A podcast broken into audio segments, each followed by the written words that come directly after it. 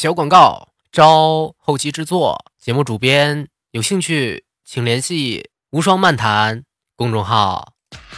反击当说真话，我是无双，这是咱们共同成长的第二十天了。如果有刚刚工作不久或者是正在实习的小伙伴，今天谈的话题和你关系十分的密切呀。你为什么工作的时候总是感觉费力不讨好，总是被上级训斥或者白眼呢？答案很简单，就是因为你总是对上司说心里话。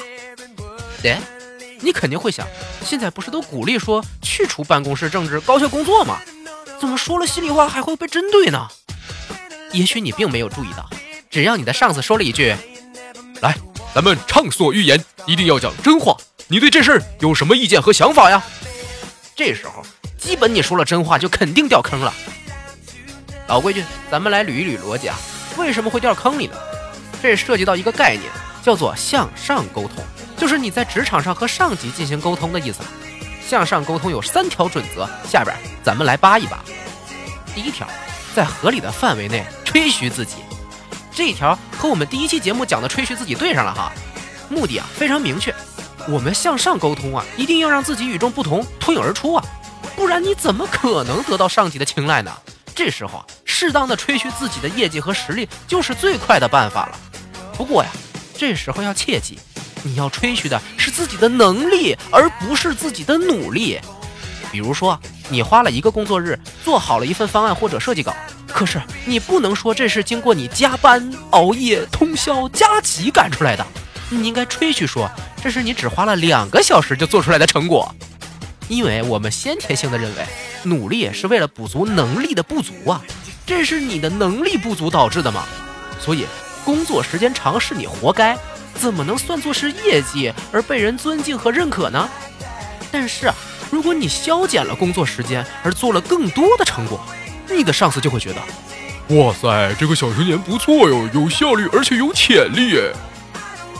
因为你看起来毫不费力的时候，别人都会以为你真的是天才，这就是让别人刮目相看的第一步啊。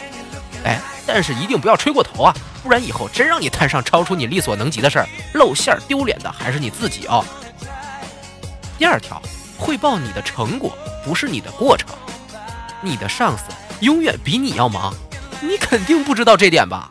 千万别和上司说“我比你忙”，这是绝对会被鄙视无知的。上司永远比你承担着更重的责任，所以他的工作时间一定比你长，比你更着急。这时候，效率和时间就是你的上司最看重的因素。如果你还花了大把时间来汇报你的过程，绝对会招致反感啊！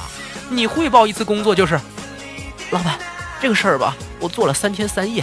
先是和那边电话沟通过，然后下午啊，我就跑去那边公司和他们老总谈了谈。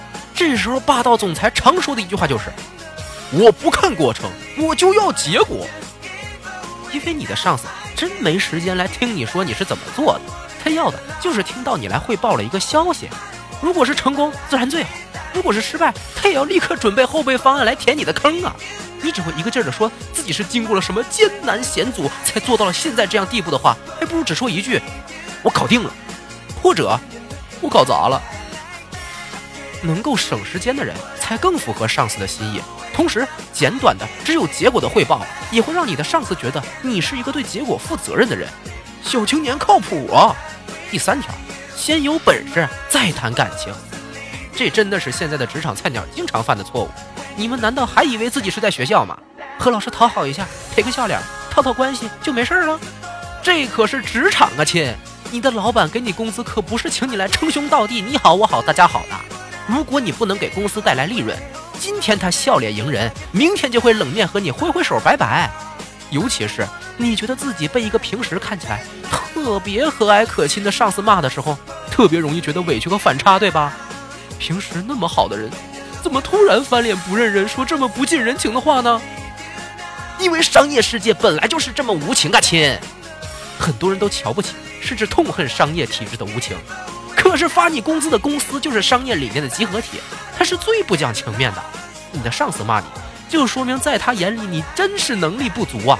这时候你要是谈感情，说些矫情的话，你在他心里的位置就会彻底消失不见的，因为你太幼稚，根本不懂得他要的是业绩，而不是你们之间的感情。当然。并不是说你和上司之间就完全没必要联络感情啊。走走关系，在一些情况确实是管用的，只不过前提是你自己的能力啊，有足够让你谈感情的本钱呢。以上就是三条向上沟通的准则，又有粉们记住了没啊？有很多时候，光有能力可是不会沟通，一样也会吃亏。把握好向上沟通的诀窍，才能让你真正的在职场上顺风顺水啊！优秀是一种习惯，以前你是怎么向上沟通的？转发，然后在评论区聊聊你的想法吧。咱们明天见。